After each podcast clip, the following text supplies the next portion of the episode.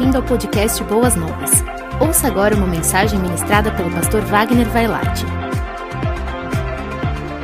Irmãos, falar sobre família para nós é um grande privilégio, é uma honra muito grande. E maio é o mês da família e nós queremos separar estas próximas semanas para que possamos falar sobre a importância da família. Quer na quarta-feira, domingo de manhã, domingo à noite, como o pastor Adalberico acabou de nos informar, nós vamos estar falando sobre a família. Esse é um tema sempre importante na vida de uma igreja. E, e hoje, mais do que nunca, a gente percebe, claro e objetivamente, é, que a família está vivendo um tempo muito difícil, muito complicado. E como a gente já começou a mencionar no domingo, irmãos, parece que foi mais ou menos assim. A pandemia colocou todo mundo junto, tudo na mesma casa. Aí foi mais ou menos uma coisa assim, pelo menos é a impressão que eu tenho. O marido não tinha tempo para a esposa, a esposa não tinha tempo para o marido, filhos não conviviam bem com os pais, tinham que estudar muito e etc. De repente, vem a pandemia e todo mundo ficou dentro de casa. E é nesse tempo que, como eu sempre digo, a gente pode notar claramente o que as famílias têm de melhor e o que as famílias têm de pior.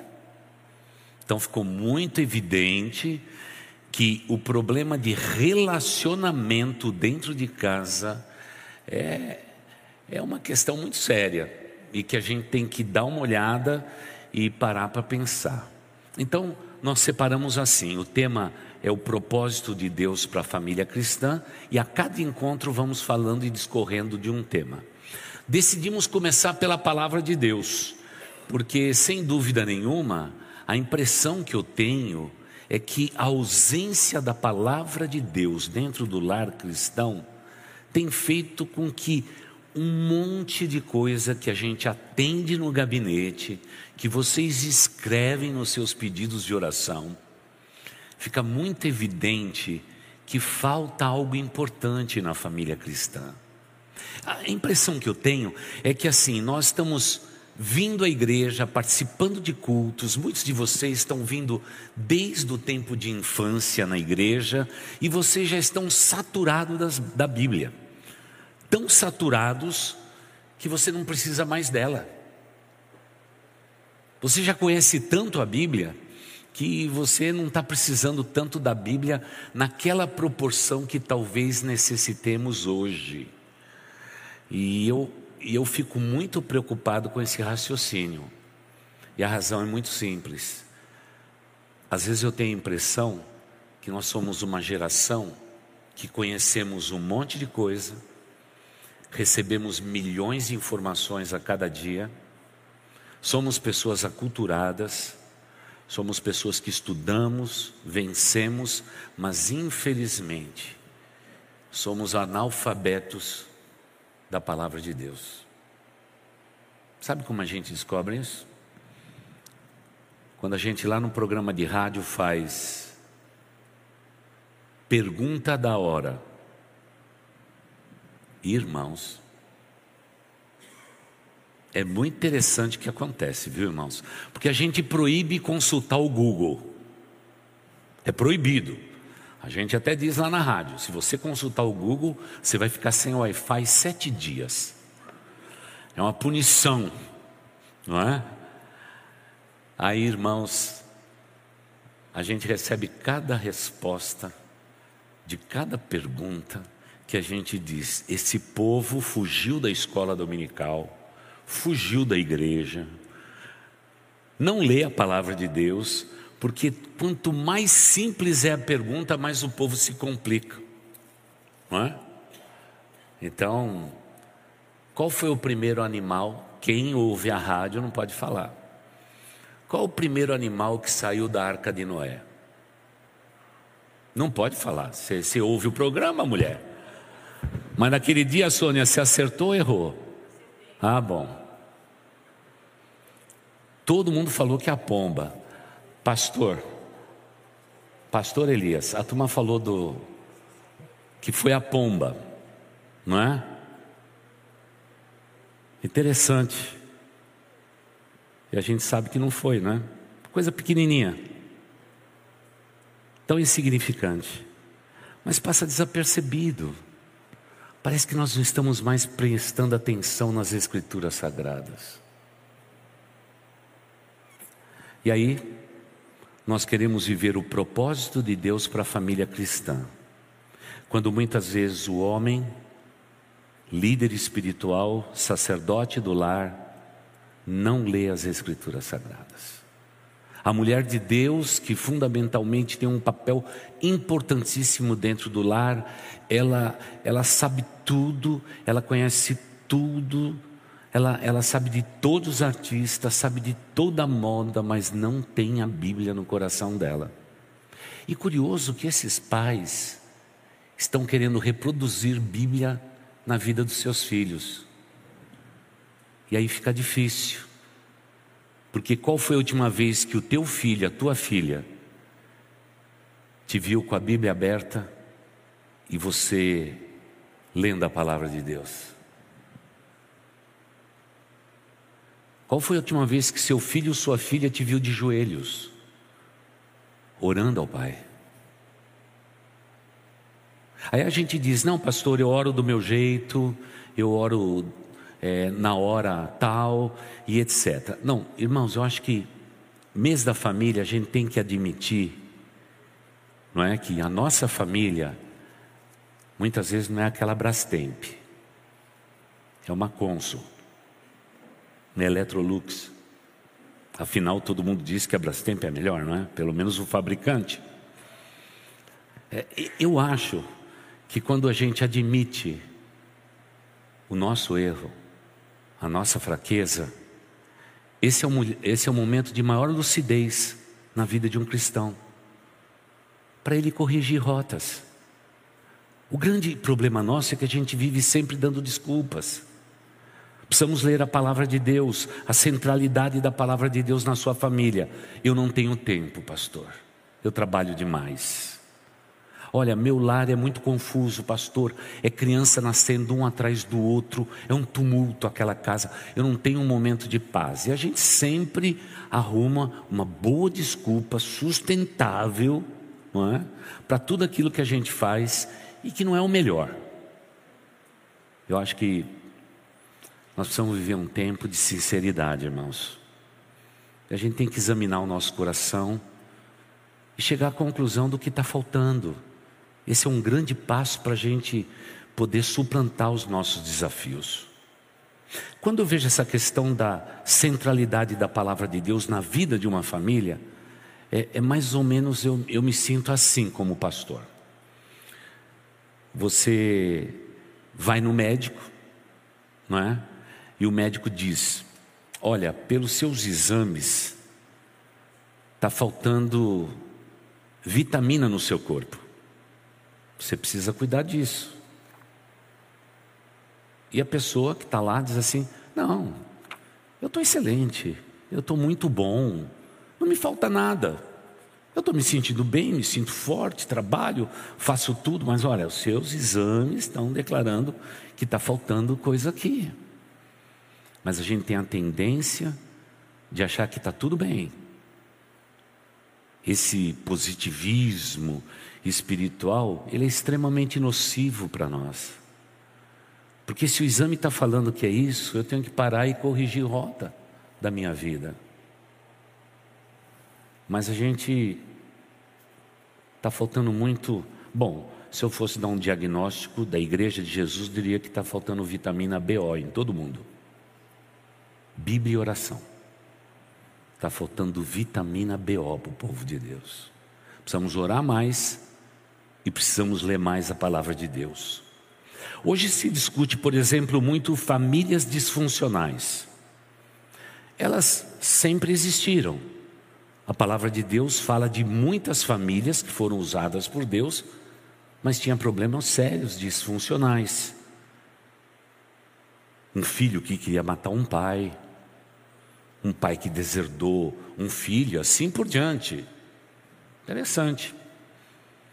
A Bíblia também fala de lares desordenados, que estava todo complexamente bagunçado. A palavra de Deus também nos diz a respeito de líderes espirituais, de famílias, de feudos, de cleros, todos que infelizmente não vinha bem. Aí você vê a família de um sacerdote, não é, cujos filhos eram rebeldes e assim por diante. Eu pergunto para mim, por que, que a Bíblia não encobre essas partes ruins?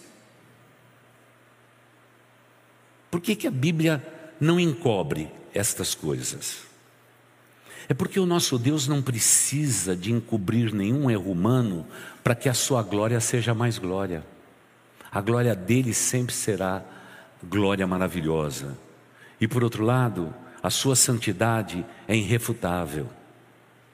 Mas o que acontece conosco?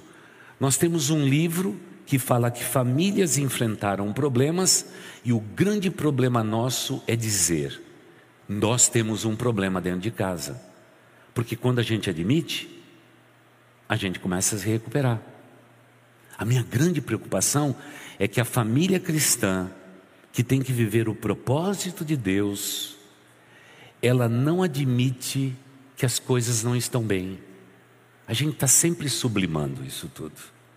E aí acontece aquilo que a gente chama de aconselhamento bíblico pastoral. Quando está na última possibilidade, está no momento mais dramático da vida de um casal, quer um relacionamento, criação de filhos, etc. Quando tudo está perdido, aí alguém se lembra: precisamos de ajuda. Mas aí é aquilo que eu digo: a batata não está quente. Porque a batata quente você vira de um lado do outro, assopra e a gente consegue recuperar. Mas vai fazer isso com uma, uma batata torrada já. Você não consegue mais ajudar. Agora, por que será que a gente é tão tardio em admitir que está faltando alguma coisa dentro do nosso lar, da nossa vida, da nossa existência? O que será que aconteceu na nossa infância que a gente não pode admitir quando erra? Que a gente não pode assumir os nossos erros? Será que a gente pega as crianças e, e vive criando as crianças para a perfeição? Alguma coisa está errada. E talvez um mês como este possa nos ajudar a corrigir algumas coisas. E queremos começar com a importância e com a centralidade da palavra de Deus em um lar que entende qual é o propósito de Deus para a sua vida. Nós precisamos começar pela palavra de Deus. Claro que eu falei de vitamina BO, não é? mas vou ficar só com a vitamina B hoje. Tá? É a vitamina B66. Em homenagem a todos os livros da Bíblia, é mais poderoso do que a vitamina B12, que de vez em quando a gente precisa. É a vitamina B66. Ah, essa vitamina é poderosa para tudo que a gente imaginar. Só que nós não fazemos uso dela. Ela se tornou um livro consultivo na nossa vida.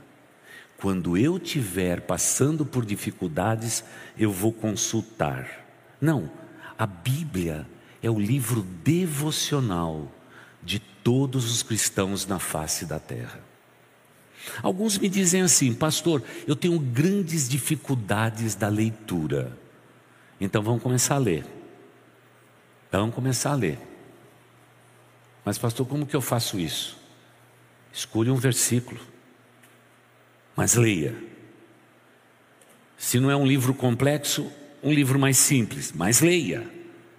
Leia, esse hábito nós temos que criar na nossa vida, porque sem a palavra de Deus nós nos corrompemos, sem a palavra de Deus a gente acaba pesando na vida de quem está do nosso lado, sem a palavra de Deus nós cometemos erros contra Deus, contra o próximo e principalmente com as pessoas que nós mais amamos, porque tendo a palavra de Deus no nosso coração, nós somos advertidos pelo próprio Deus a não cometermos determinados erros na nossa vida. Mas, de novo, parece que essa vitamina B66 é deixada sempre de lado. Deixada de lado. Eu me lembro de uma senhora na nossa igreja e ela disse que uma coisa que aconteceu com ela, ela perdeu o óculos dela. E ela ficou muito triste porque perdeu o óculos, mas muito triste mesmo. Ela foi na reunião de oração das mulheres e pediu oração pelo óculos perdido. Você já orou por um óculos perdido? Pois é, ela pediu oração pelo óculos perdido. Era a razão, ela disse assim: Eu não tenho condição de comprar um outro, porque eu acabei de fazer esse, custou caro demais. Graças a Deus que na semana ela achou o óculos. Não é? Ficou só uma semana sem óculos, porque estava no meio da Bíblia. E depois ela veio para dar testemunho que achou o óculos, perdido na Bíblia. E ela ficou nove dias sem óculos. O que, que a gente faz com ela? Eu acho que esse livro está perdido na vida de muita gente. Mas nós queremos ser felizes, queremos ter lares abençoados, queremos ter negócios prósperos, mas sem a palavra de Deus, nada disso funciona. A impressão que eu tenho é que a centralidade da palavra de Deus é o ponto mais forte do ministério de Cristo Jesus. Porque a cada discurso, cada palavra, cada parábola dita, irmãos, todo mundo ficava maravilhado com Jesus e dizia: era disto que nós precisávamos, era isto que nós precisávamos ouvir, era isto que faltava na minha vida. A palavra que saía da boca de Cristo. Irmãos, tudo aquilo que nós mais precisamos para vivermos em lares felizes, lares que tenham foco, lares que tenham propósito, é a centralidade da palavra de Deus na nossa vida. Como ela é importantíssima na nossa vida. Então vamos fazer uma conta de chegar. Hoje é quarta-feira. Quanto da palavra de Deus que você leu desde domingo, quando lemos aqui no culto da noite o último texto bíblico? Você não precisa responder, só uma pergunta. Mas sabe o que a gente descobre? Eu não estou aqui falando a respeito de quantidade de versos que você lê, nem a quantidade de livros bíblicos que você leu desde domingo. Eu estou perguntando só isso. Você repousou os seus olhos pela palavra de Deus? O seu coração se aqueceu enquanto você lia as Escrituras Sagradas?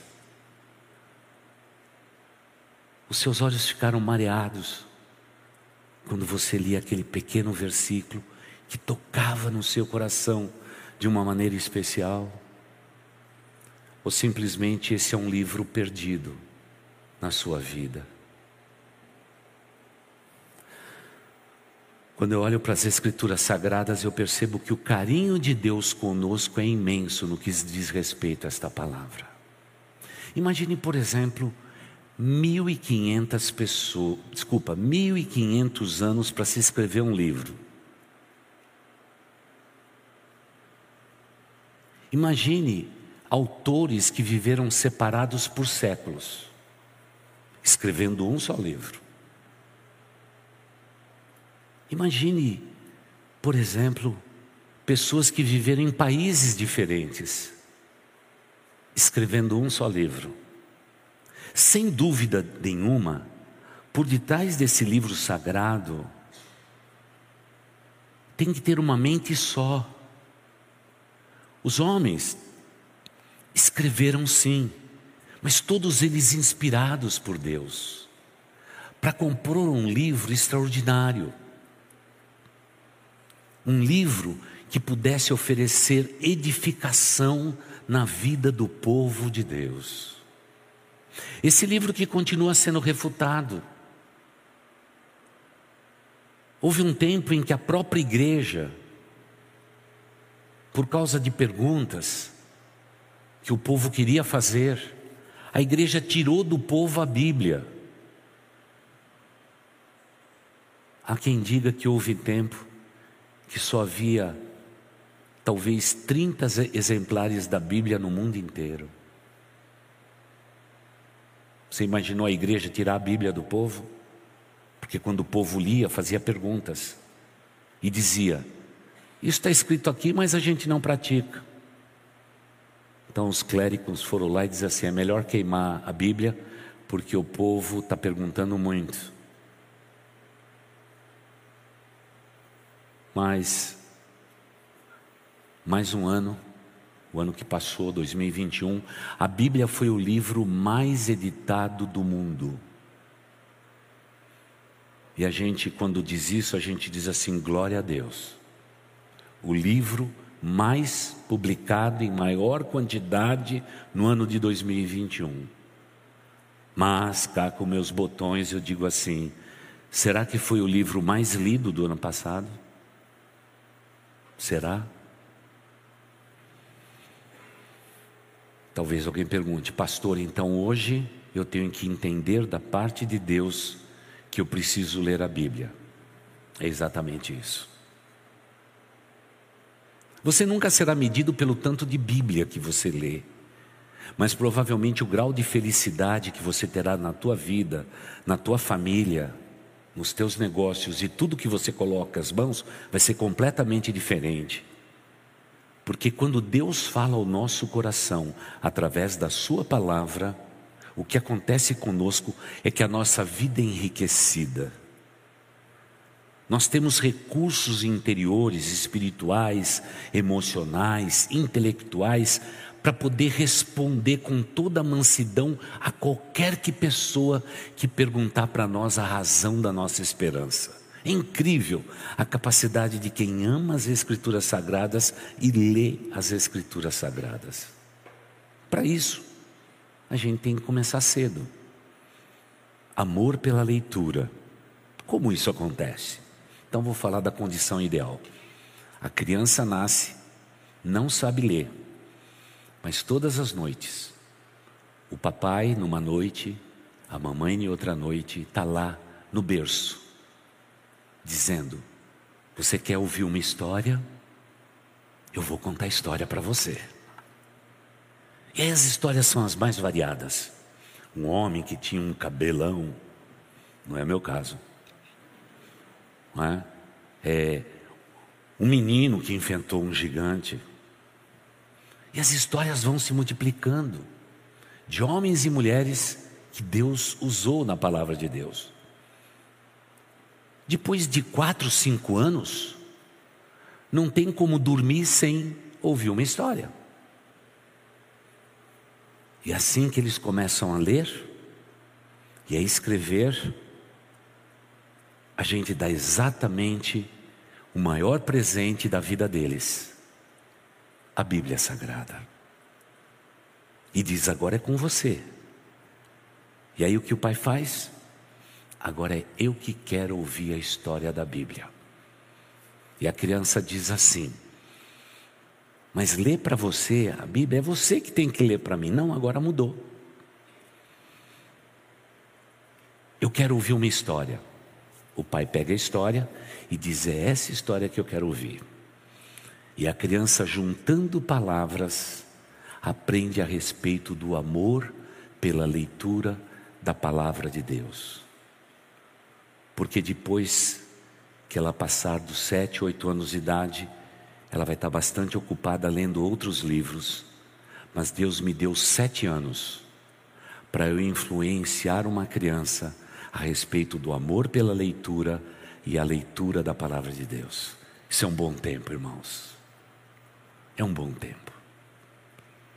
Mas vamos supor que eu não goste de leitura, eu não tenho o hábito da leitura da palavra de Deus. Qual que é o resultado? Eu não leio a palavra de Deus, eu não conto história, aí eu conto outras histórias. Deixa eu te contar uma história quando o seu avô caiu do cavalo.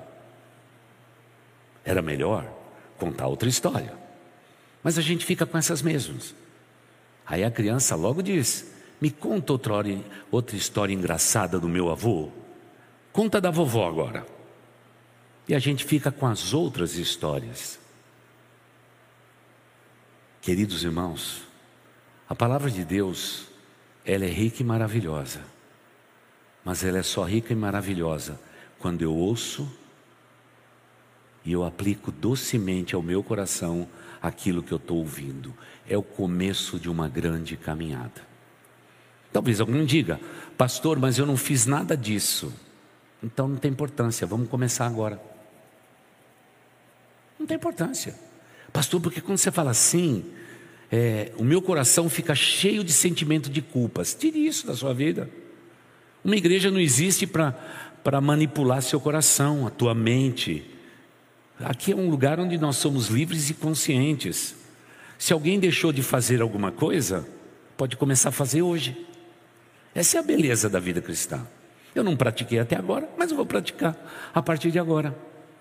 Dias atrás, alguém se converteu na igreja e perguntou para mim: Pastor, eu estou confuso, porque eu passei 42 anos da minha vida sem conhecer Jesus.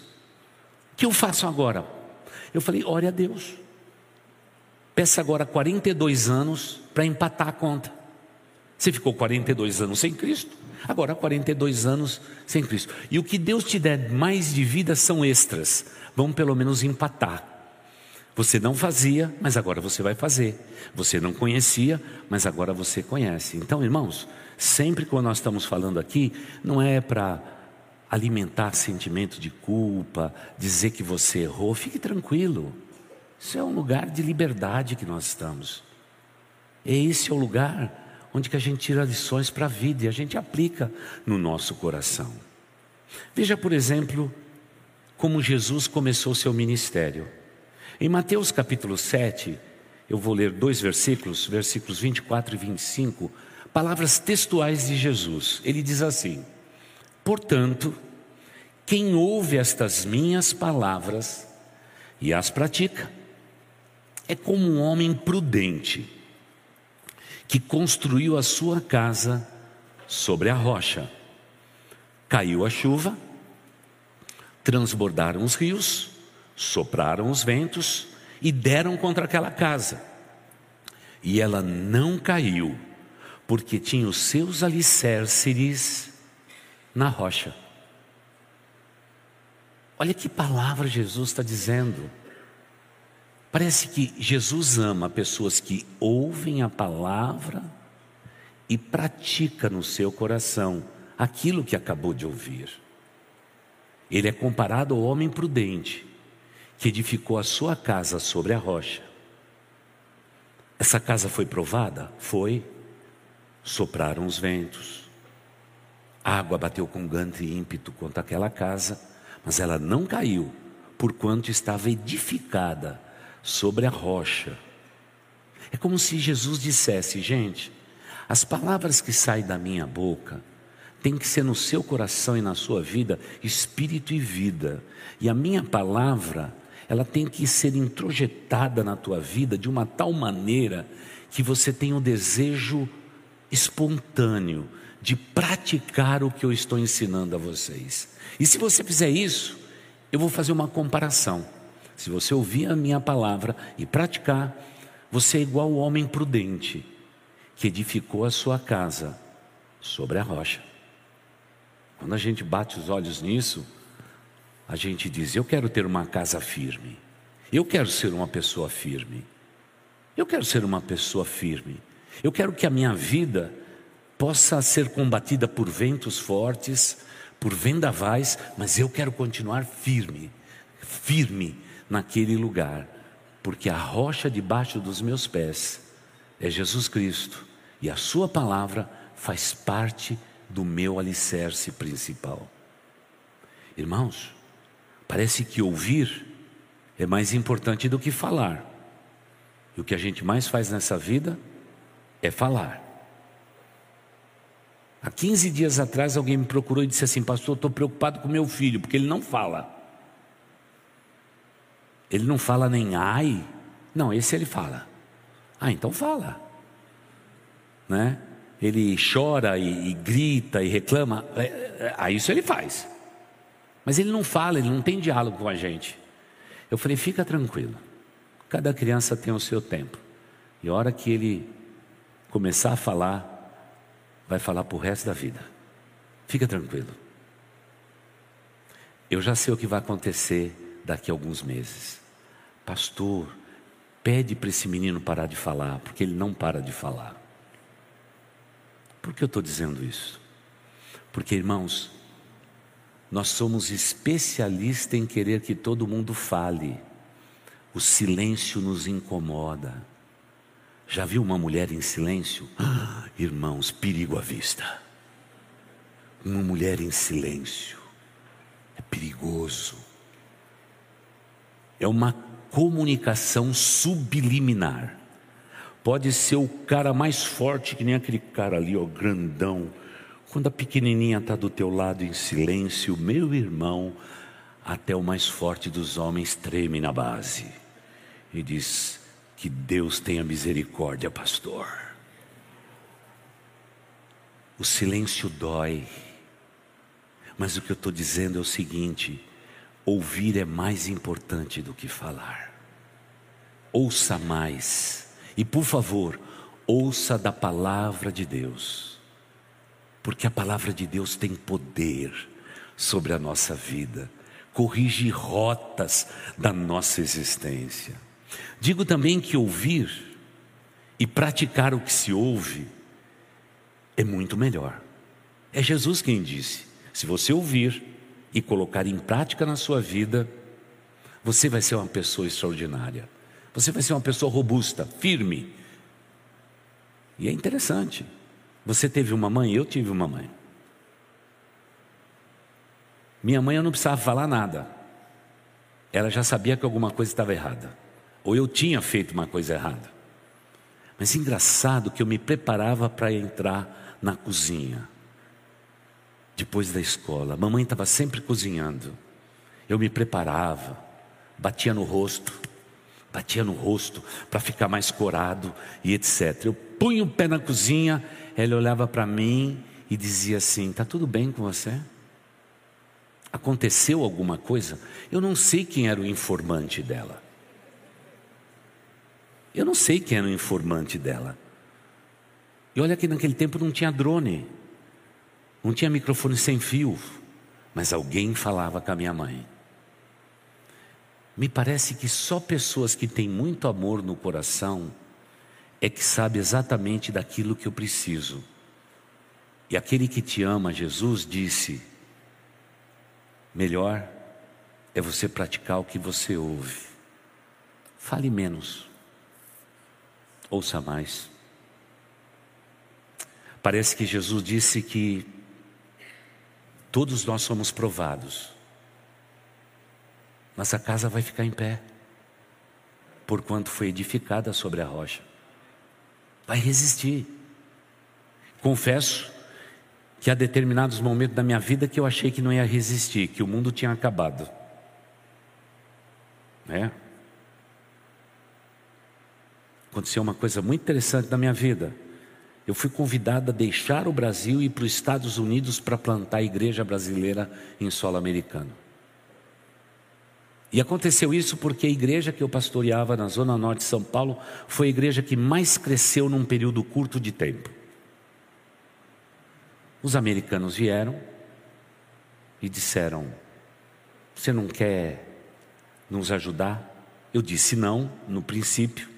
Disse não um pouquinho para frente, mas disse sim na insistência deles. E fomos. Recebi uma carta linda de uma igreja me convidando para ser pastor. E dali nós faríamos toda a estratégia de plantar igrejas americanas em solo americano. Afinal, os brasileiros naquela década de 80 estavam chegando a um milhão de brasileiros vivendo nos Estados Unidos. Eles precisavam da palavra de Deus. Nossa denominação batista disse: vamos pegar alguém do Brasil, trazer aqui, vamos montar uma estratégia, vamos fundar igrejas brasileiras. Então, um pastor foi para a costa leste, um foi para a região de montanha e central dos Estados Unidos, outro foi lá para a costa oeste. E pronto, vamos plantar a igreja. Só que, curiosamente, eu recebi uma carta assinada pelos membros da igreja, etc. Aí chego eu, minha esposa, minha filha mais velha, que era pequenininha, Chegamos lá. Quando chegamos no aeroporto, o vice-presidente da igreja, que me conhecia desde o Brasil, disse: Pastor, olha, Hoje é um dia de festa na nossa igreja. As mulheres se reuniram e fizeram uma feijoada. Vai ser uma festa, vai estar cheio de gente. E, pastor, eu só quero dizer para você que nós estamos com um problema. Mas eu não quero adiantar para não estragar a festa. Pensei comigo, Senhor Deus, o senhor deve estar brincando com a gente, né? A gente chegou aqui tão empolgado, tão feliz para pastorear esse povo, plantar igreja em solo americano, já de recepção na porta do aeroporto. O vice-presidente diz que nós temos um problema e que não quer acabar a minha alegria por causa da festa e da feijoada. Irmãos, foi a pior feijoada que eu comi na minha vida. Comi desconfiado. Não passei mal, mas já fui desconfiado. Fui desconfiado, sabe como que é pastor, né? Já fui desconfiado, tem alguma coisa aí. Aí conversa com um, abraça outro, aquela alegria, e converse, etc, etc, etc. Foi assim. Quando chegou no final da festa, ele disse: Pastor, amanhã a gente vai conversar. Aquela foi a pior noite que eu passei na minha vida. Algo terrível ia acontecer. E aí no outro dia não teve jeito. Vieram aqueles nobres americanos, parceiros nossos naquela região, lá de Filadélfia. Eles olharam para mim, para minha esposa, para minha filhinha no colo e disse: Nós temos um problema aqui. Essa igreja não podia ter feito convite para você, porque ela nunca foi organizada. Essa igreja não existe para o governo americano. E eu disse: e daí? Qual que é a questão? Não é? A gente vai organizar a igreja e tudo. Ele disse, pastor, nós estamos com um problemaço aqui, porque nós não podemos fazer nada por você, porque a denominação batista não faz nada ilegal. Não importa o visto que você tenha, a tua igreja não existe. Aí eu descobri que aquele papel que eu tinha na mão eu não sei onde eles conseguiram 57 assinaturas, porque eu ia pastorear uma igreja de 57 pessoas. Ia deixar uma de 780 para pastorear uma de 57. Mas aquele papel não valia nada. São nesses momentos, sem dúvida nenhuma, que você diz: Eu acho que eu não vou resistir a essa aprovação. Eu cometi um grande erro. Eu cometi um grande erro na minha vida. E foi assim que eu comecei meu ministério naquele país. Eu não sabia pedir uma batata frita, não sabia falar aquela língua, e lá estava eu.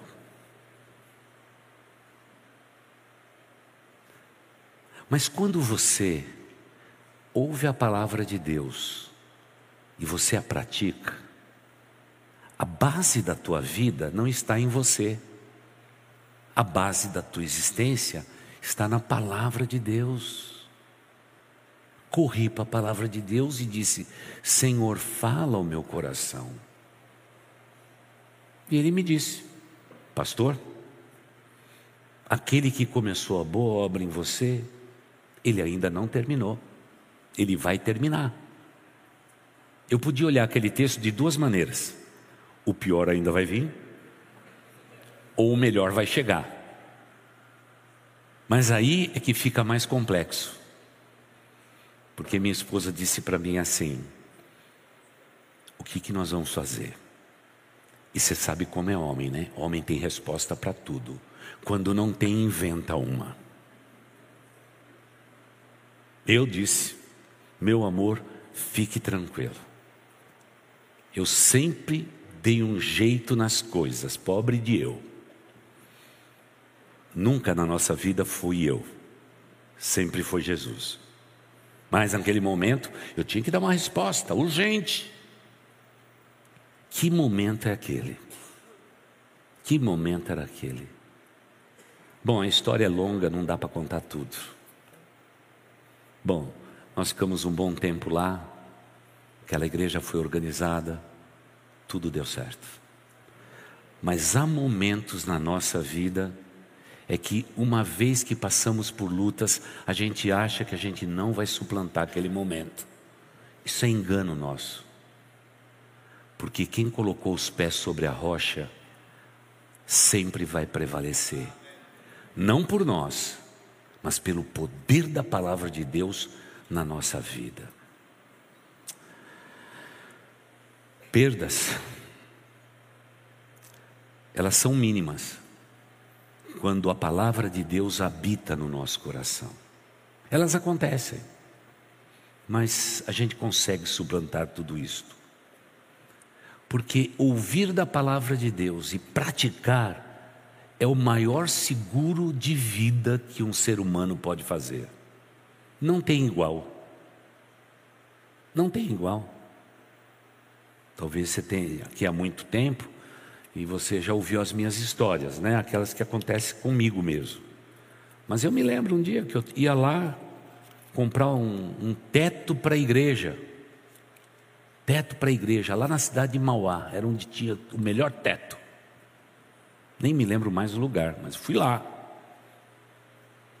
Eu cheguei lá, a primeira coisa que a secretária falou é que o dono ia demorar para chegar. Pastor, desculpe, ele está atrasado, foi num outro compromisso e ele vai chegar atrasado.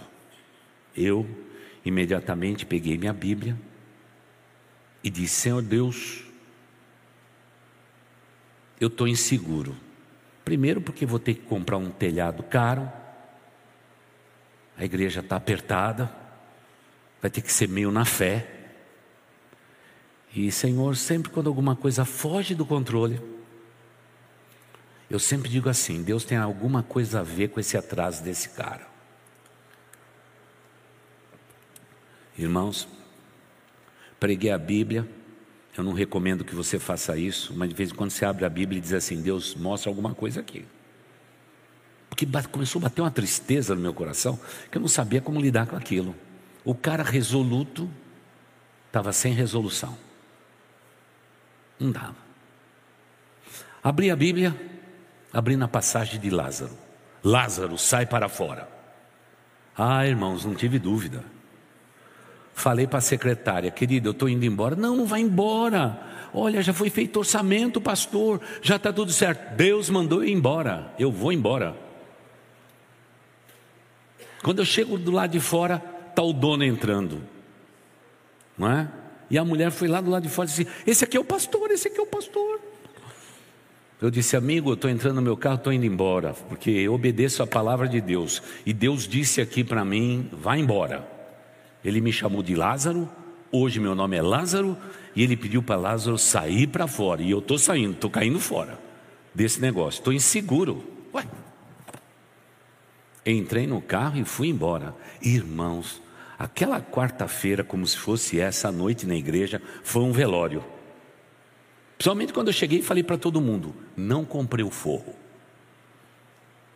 E todo mundo, pastor. Se bem que aqui está igual, viu, irmãos? Então, o forro está meio fora do lugar. Mas, irmãos, é interessante. E todo mundo parece que duvida quando Deus fala ao seu coração de alguma forma, né? Somente quando ele fala pela palavra de Deus.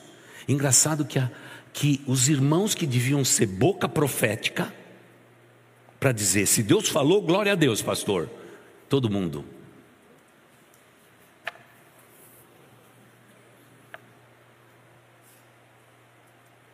Engraçado que tinha uma criança que estava somando todas as vigas. Enquanto eu pregava naquela quarta-feira, que provação. E aí, bate o sentimento do seu coração se você, querendo obedecer a palavra de Deus, se você fez o que era certo. Difícil. Quando você faz o errado, está errado. Quando você faz o certo, parece que está errado.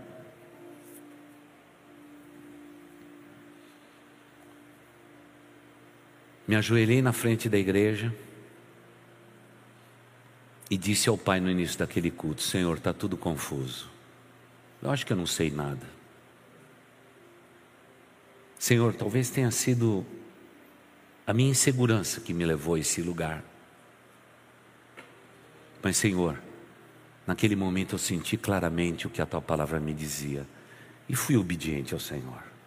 Se eu errei, me perdoa, Senhor. Eu não tenho nenhum problema de voltar lá e dizer que eu errei. Eu não tenho esse orgulho. Falei para Deus naquela oração. Aí iniciamos o culto e no momento do aviso eu disse, irmãos, olha, a igreja me autorizou a comprar o forro, eu não senti paz no meu coração e não compramos o forro, irmãos. Os diáconos ficaram chateados e tudo, eu quero pedir perdão a vocês, mas foi o que eu senti no meu coração. E prossegui no culto, preguei, não é? Fui para a porta para cumprimentar todo mundo.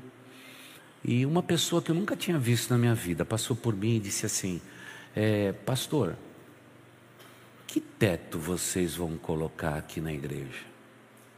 Olha, um, é, um, é, um, é um teto assim, assim, assim, assim, assim, assim. Puxa, pastor, que coincidência. Eu sou fabricante desse teto. Pastor, é, vamos fazer assim? Você tem quem instale? Eu disse: Não, mas eu posso tentar. Pastor, eu vou doar o teto para a igreja. Ah, irmãos, eu saí naquela porta, olhei para os diáconos e disse: Foi Deus. Porque a palavra de Deus nunca volta vazia, irmãos. Deus sabe como Ele sussurra no coração do seu povo. Mas o que eu estou tentando dizer hoje é que a família com propósito é aquela que é centrada na palavra de Deus. Deus está tentando sussurrar a palavra dele no teu ouvido, só que você reluta em ouvir. Deus está falando de diferentes formas, mas teu, coração, teu ouvido está tampado, você não pode ouvir. Porque talvez os seus olhos não tenham recaído na palavra do Senhor nosso Deus. Porque quem ouve esta palavra e a pratica, pode estar certo do seu futuro. Certo do seu futuro. Porque Deus abençoa tudo aquilo que é sólido. E se a sua fé for sólida, o teu compromisso com a palavra de Deus for sólido, Deus já está passeando no seu futuro e dizendo: Filho, fica tranquilo.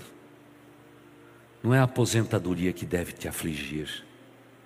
Leia a minha palavra e deixe todas as consequências nas minhas mãos, porque eu já passei lá no teu futuro.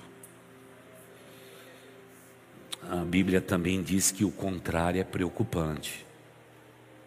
Se você não colocar a palavra de Deus no centro do seu lar, no centro da sua vida, no centro das suas preocupações. O texto bíblico diz assim: Mas quem ouve estas minhas palavras, disse Jesus, e não as pratica, é como um homem sensato que construiu a sua casa sobre areia. Caiu a chuva, transbordaram os rios, sopraram os ventos e deram contra aquela casa. E ela caiu. E foi grande a sua queda.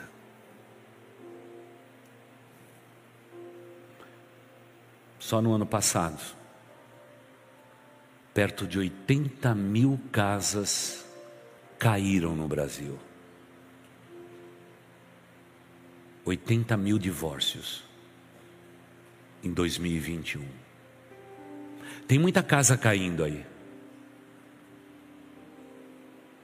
A centralidade da palavra de Deus faz toda a diferença. É como quem diz: Guardei a tua palavra, Senhor, no meu coração, para não pecar contra ti, Senhor. É a centralidade da palavra de Deus é que faz o propósito de um lar abençoado sobre a face da terra. Pastor, por onde isso tem que começar? Me desculpe dizer, tem que começar por alguém. Alguém nesse lar tem que ler as Escrituras Sagradas.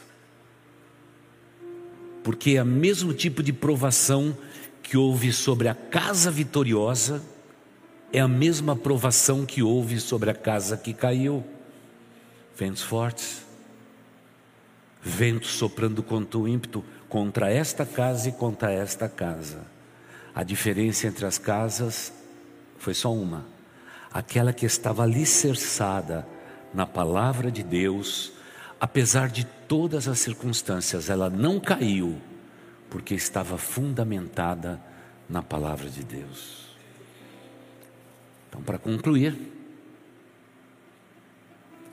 tem Bíblia na tua casa? Tem Bíblia aberta na tua casa? Está o marido num canto lendo a palavra de Deus, a mulher no outro, as crianças lá lendo? Ou será que na sua casa a palavra de Deus não tem lugar? Porque tem gente que tem uma TV de 75 polegadas, mas não consegue ler uma polegada da palavra de Deus. Tem lares que têm a internet mais rápida do mundo, mas tem pessoas ali dentro daquele lar que são extremamente lentas no que diz respeito ao amor a esta palavra. Há lares onde que as paredes e os cômodos são, são cercados de bens. E irmãos, internet de banda larga, uma televisão grande, não tem nenhum problema. Tenham tudo isso. Que Deus te abençoe. Mas não coloque o seu coração nessas coisas, porque o segredo do seu lar não é aquilo que você possui, é o que você é. Porque o que importa para Deus não é ter, é ser. E eu espero de coração que cada um de vocês amem a palavra de Deus e sejam ouvintes da palavra de Deus e rogo ao Senhor que vocês pratiquem esta palavra. Aí o seu lar vai ser um lar centrado na palavra de Deus. E isto faz toda a diferença, não somente na minha vida, na vida da minha esposa, mas fará diferença na vida da minha descendência, da minha descendência. E outro dia, o pessoal do louvor pode entrar, viu? Outro dia nós ficamos emocionados, é, com o meu neto Noah, pequenininho, recém-alfabetizado, vai na igreja, leva a sua Bíblia Lá naquela igreja, o pastor dá um pequeno esboço da mensagem. E ele estava lá anotando todos os pontos da mensagem. Quando fomos falar com ele para elogiá-lo, as escrituras sagradas e etc.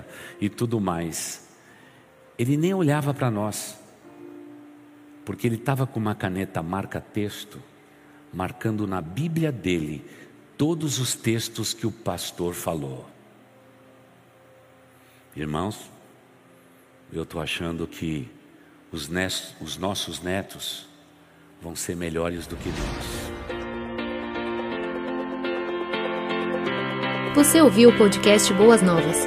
Não se esqueça de seguir nosso canal para ouvir mais mensagens que edificarão a sua vida.